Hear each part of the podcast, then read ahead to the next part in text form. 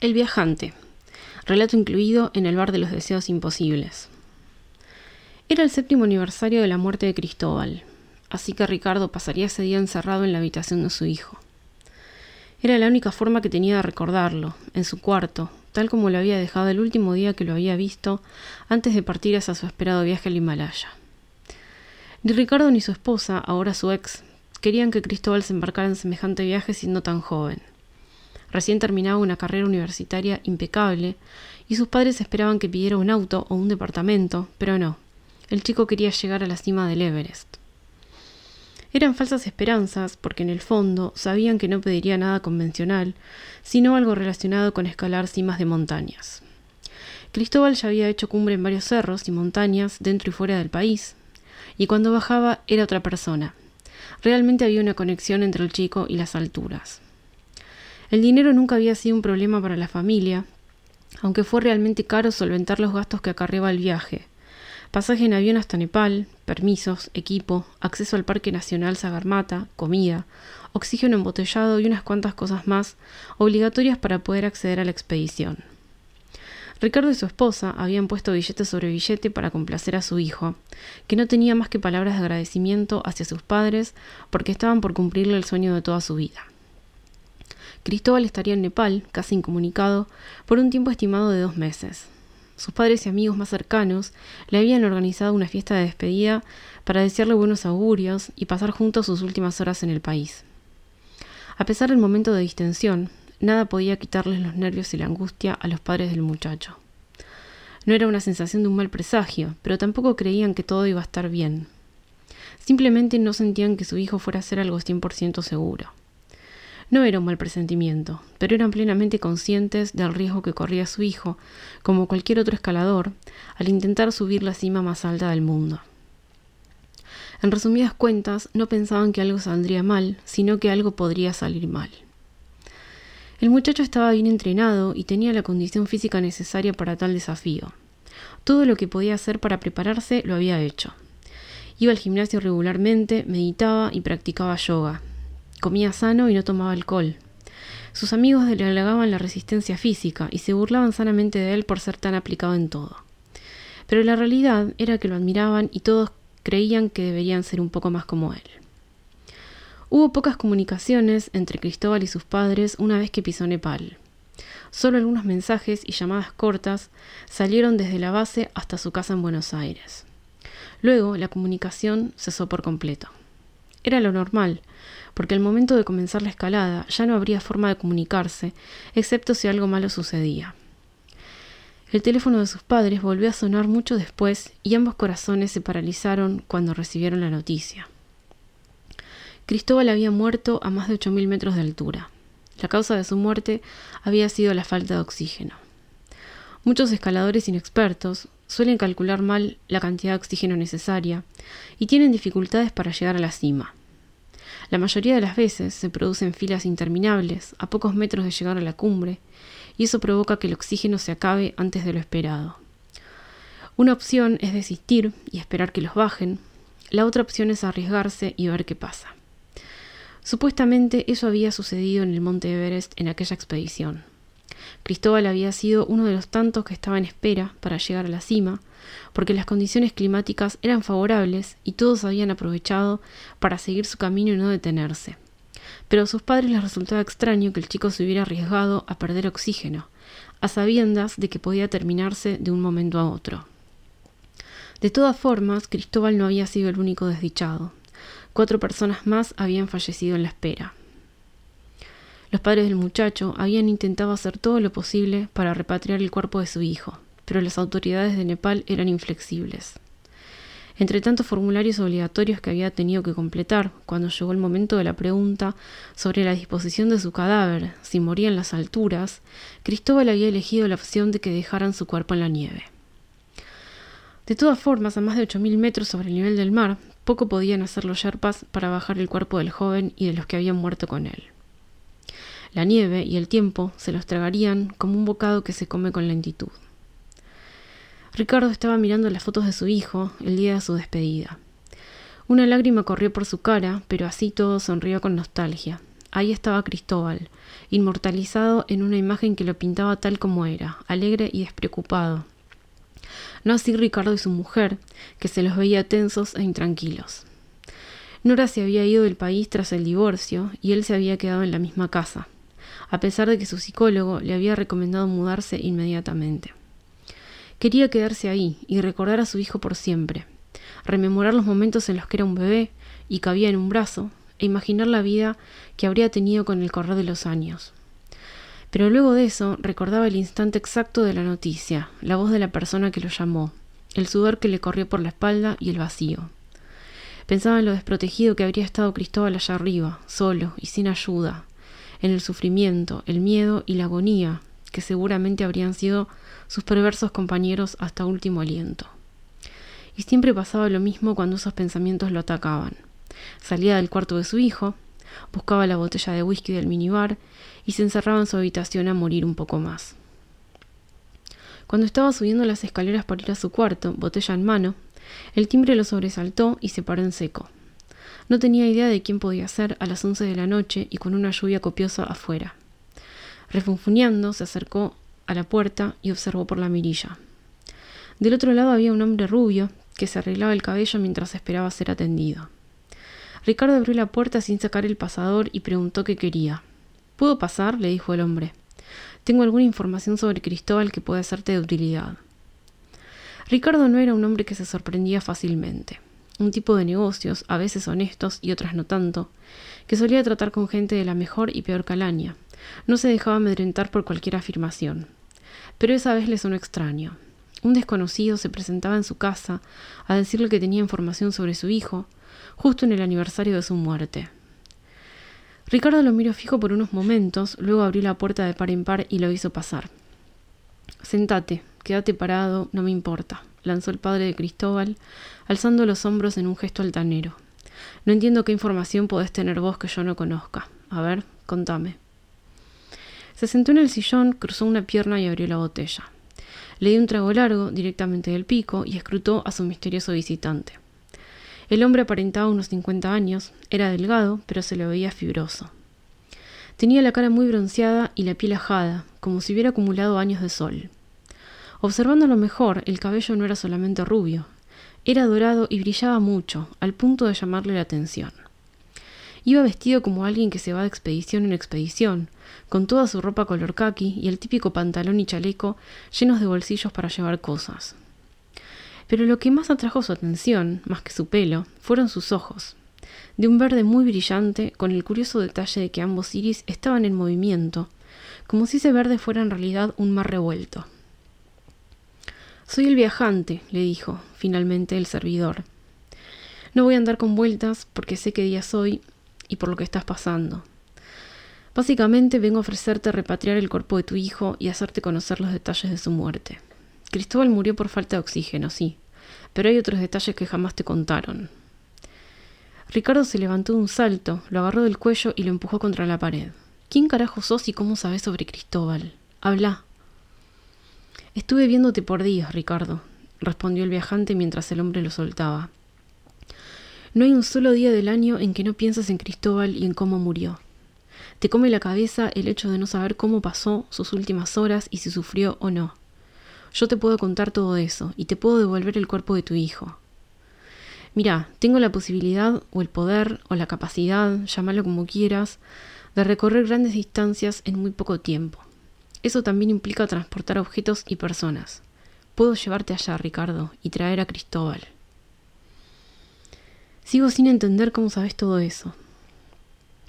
Ya te dije que tengo algunas capacidades extras, y mi nombre viene por esa capacidad que tengo para viajar sin ayuda, sin medios de transporte, sin nada, solamente con mi alma.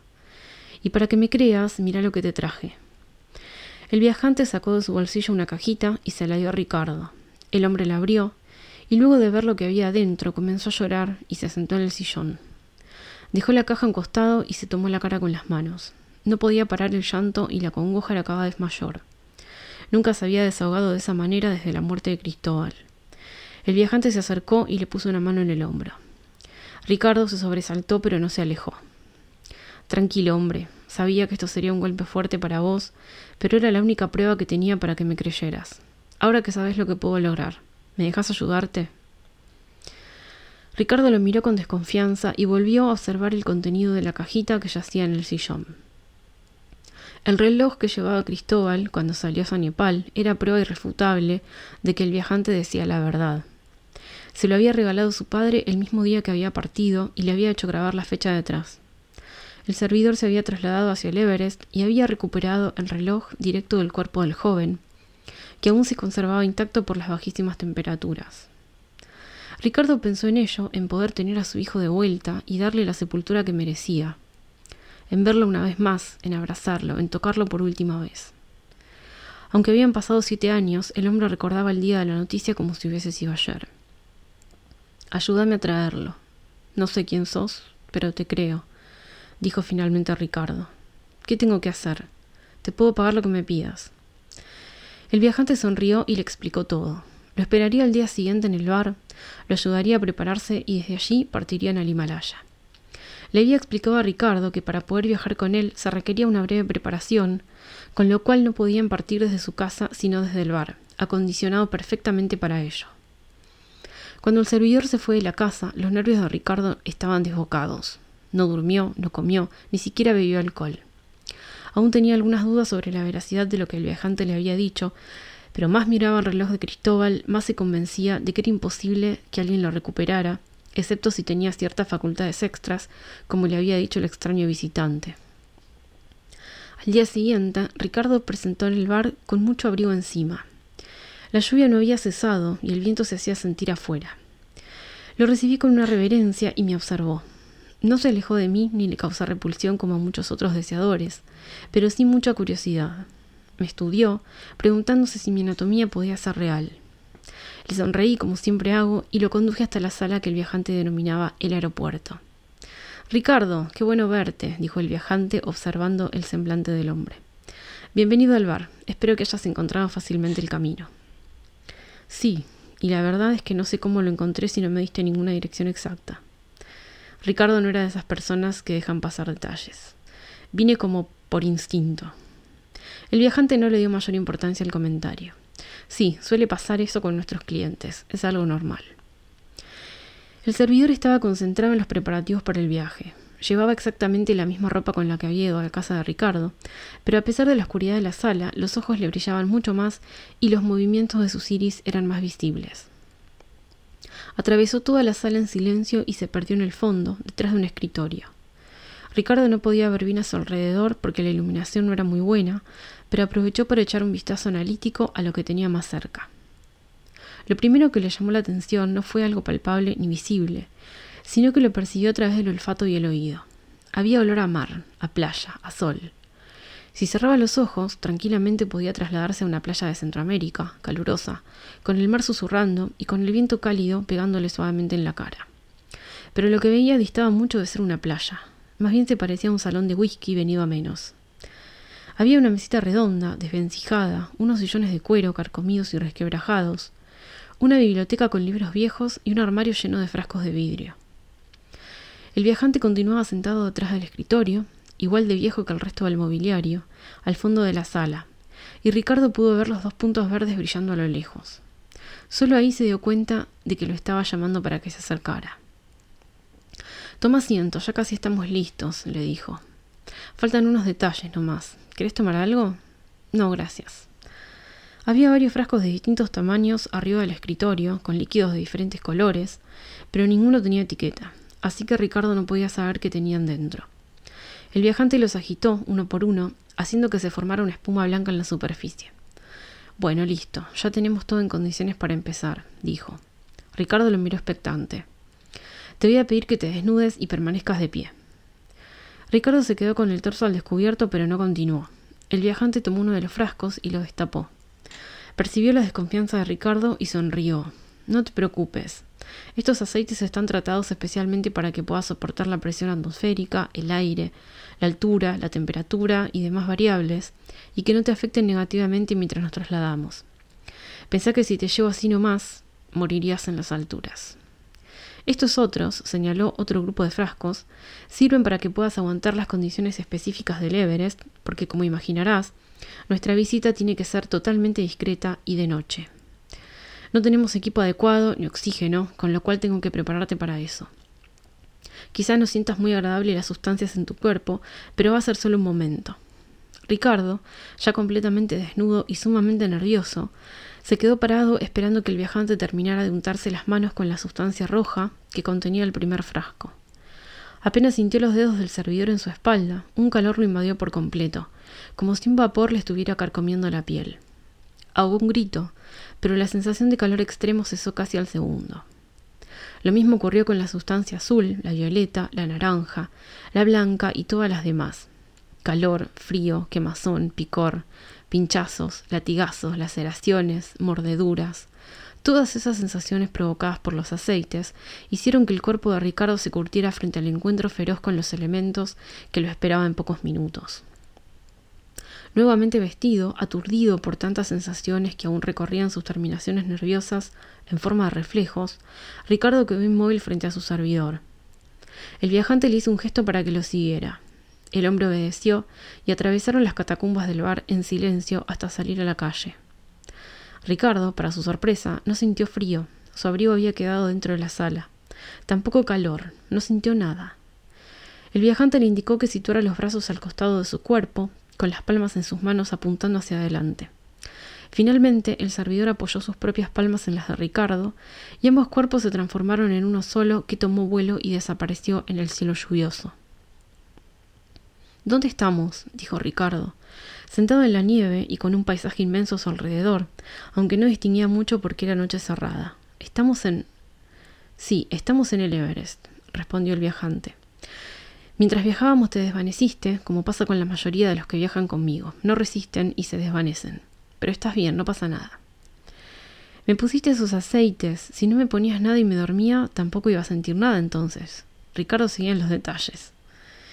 El viajante sonrió mientras observaba a su alrededor. Si no te ponía los aceites, lo más probable hubiera sido que murieras apenas tocáramos la primera nube. Esas sustancias son milenarias, son... no importa ahora, no te quedes en los detalles. Estamos justo en el lugar, Ricardo. Toma. El servidor le alcanzó una linterna a su acompañante. Movete con cuidado, por favor. Ricardo no se movió en un centímetro. Estaba aterrado. La oscuridad y el sonido de las montañas lo estaban oprimiendo poco a poco. ¿Dónde está? dijo en un susurro casi sin aire. ¿Puedo verlo ya? Sí, justo delante tuyo. El viajante lo agarró de los hombros para minimizar el impacto físico que Ricardo estaba a punto de experimentar. Quédate tranquilo, yo estoy acá con vos. Ricardo apuntó la linterna en la dirección indicada por su servidor y ahogó un grito. Entre las sombras se encontraba el cuerpo de Cristóbal, tapado de nieve hasta el cuello, como una mortaja helada y atemporal. El muchacho permanecía sentado, con los ojos cerrados y sus facciones blanquecinas intactas. Uno de sus brazos sobresalía de la nieve y la manga de su traje estaba levantada. De allí había tomado el viajante el reloj del muchacho, que le había entregado hacía unos días. Ricardo sacó el reloj de su bolsillo, tomó coraje y se acercó a su hijo. Cris. Rompió en llanto apenas pronunció su nombre. Con manos temblorosas logró colocarle el reloj. Cris, esto es tuyo, hijo. Hijo, cómo te extraño. Se inclinó sobre el cuerpo inerte del muchacho y lo abrazó entre sollozos desconsolados. El viajante vigilaba la zona, alerta, e iluminó el radio próximo con su linterna. Había cuatro cuerpos más que habían perecido en la nieve el mismo día que Cristóbal. Ricardo levantó la vista y observó los cuerpos iluminados por la luz cálida de la linterna. Parecían fantasmas. ¿Qué les pasó? dijo finalmente. ¿Qué le pasó a mi hijo? El viento soplaba sin piedad en la montaña, provocando un sonido aterrador. Se encontraban casi a ocho mil metros de altura, con una temperatura que Ricardo prefería no conocer, pero ni él ni el viajante sentían en su cuerpo las consecuencias. Parecía ser como que el clima y las condiciones atmosféricas del lugar no los afectaban en lo más mínimo. En cualquier dirección en la que miraran, solo veían una negrura profunda. Eso era quizá lo que más aterraba a Ricardo. La inmensidad, la oscuridad y los rugidos del viento. El viajante se sentó a su lado y apoyó su espalda en la nieve. La historia que le contó en ese momento, para responder a su pregunta, cambiaría para siempre la vida de Ricardo. Cristóbal, tal como el resto de los escaladores que se encontraban a pocos metros de la cumbre del Everest, estaba atascado en la fila, esperando para llegar. Entre las personas que subían y las que bajaban, sumaban casi doscientos. Cristóbal, que gozaba de gran estado físico, comenzaba a sentir como si alguien lo estuviera golpeando en la cabeza. No podía avanzar más de tres pasos seguidos porque demandaba mucha cantidad de oxígeno. El viento allá arriba era de alrededor de 20 kilómetros por hora y el chico perdía demasiado calor corporal como para que el oxígeno le alcanzara. Más allá del esfuerzo físico que estaba haciendo, Cristóbal se estaba desmoralizando. Había leído muchas cosas sobre la escalada del Everest, pero había elegido quedarse con las mejores experiencias. Subir allí solo le había servido para confirmar que las personalidades egoístas y carentes de empatía no se diluían a medida que alcanzaban más metros de montaña. Más bien sucedía lo contrario. Trató de convencerse de que faltaba poco, muy poco. De todas formas, estaba consciente de que lo más complicado sería el descenso, pero primero tenía que llegar. Tenía que hacer cumbre en la cima del mundo. Dio dos pasos más y sintió como si alguien lo golpeara en la cabeza otra vez. Era momento de recurrir al oxígeno embotellado. Pero el oxígeno no estaba donde debía. No podía ser, recordaba tenerlo consigo. Giró la cabeza hacia atrás por primera vez desde que se había atascado en la fila. Lo que vio fue fastidio, hastío y desolación. Su guía Sherpa no estaba y no pudo ubicarlo en varios metros hacia atrás. Pensó y pensó en una idea que había comenzado a barajar pero que no quería creer. Si su oxígeno no estaba con él, era porque estaba con otra persona. Se lo habían robado. Miró nuevamente hacia atrás, quiso hablar pero no le salieron las palabras. No sabía a quién dirigirse porque simplemente no había nadie de su grupo. Algunos habían quedado rezagados, esperando a que los bajaran, porque habían decidido no hacer cumbre, pero no tenía idea de dónde podía estar su guía. Quizás se había quedado con sus compañeros a esperar, pero dejarlo él solo en la escalada. Todo estaba quieto. Cristóbal se sentía muy mal. Tenía el estómago revuelto, la cabeza le dolía como nunca antes, le costaba respirar, Tenía palpitaciones y se sentía completamente agotado. Comenzó a ponerse muy nervioso porque sabía de qué se trataba todo aquello. El llamado mal de montaña estaba haciendo mella en su cuerpo. No pudo más que sentarse en la nieve y esperar. No sabía bien qué esperaba, pero todo se estaba tornando confuso en su mente. Algunos escaladores también estaban sentados, pero se los veía en mejores condiciones que las de él. ¿Alguno de ellos le habría rodado el oxígeno? Ya no importaba. El muchacho sentía que se desvanecía por momentos. Algunas personas se le acercaban, pero después se paraban y seguían su camino con pasos tan lentos que exasperaban. No entendía bien lo que hablaban cuando se agachaban hacia él y le ponían la mano en el hombro. Luego de la sonrisa o la mueca de compasión venía el abandono.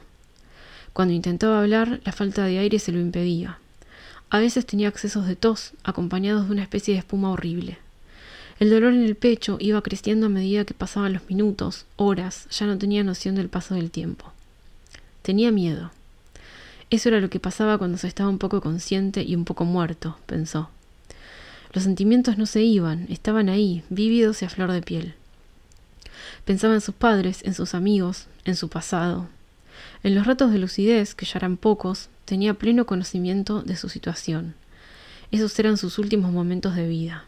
Estaba contento, feliz de haber llegado a la cima del mundo. Pero ¿había llegado? No recordaba. No recordaba en realidad si había logrado hacer cumbre. ¿Dónde estaba su guía Sherpa? Él sabría el punto exacto de su ubicación. Le pareció ver a sus padres pasar por allí, pero no tenían el equipo adecuado. ¿Cómo era posible que los hubieran dejado subir sin equipo? Qué extraño. Decidió cerrar un poco los ojos, solo unos minutos. Despertó una vez más, plenamente lúcido. Le dolía mucho el pecho y los accesos de tos se daban cada vez más seguido. Volvió a pensar en la cima, en su obsesión con llegar a lo más alto del mundo. Creía que había llegado, sí, estaba casi segura. Se sentía feliz, pero así todo no podía articular una sonrisa. El miedo. Era el miedo lo que le impedía sonreír. No había que tener miedo, había que sonreír y disfrutar cada momento, como era su lema. Ese pensamiento lo tranquilizó, pero el momento se acercaba, estaba ahí. A pesar de que estaba convencido de haber llegado a la cima, una lágrima se derramó por su cara. No quería morir, pero tampoco se sentía con fuerzas para seguir. Estaba bien, podía afrontar la situación. pero necesitaba que alguien lo contuviera con un abrazo en sus últimos momentos. No vio a nadie alrededor.